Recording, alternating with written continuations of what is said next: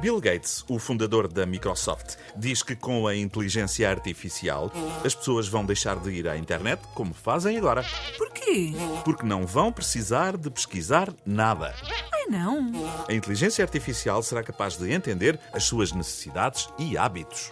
Mas assim, aos poucos, as pessoas desabituam-se de pensar. Sem dúvida. Ou seja, poderão ser completamente controladas. Acho que a ideia é mesmo essa.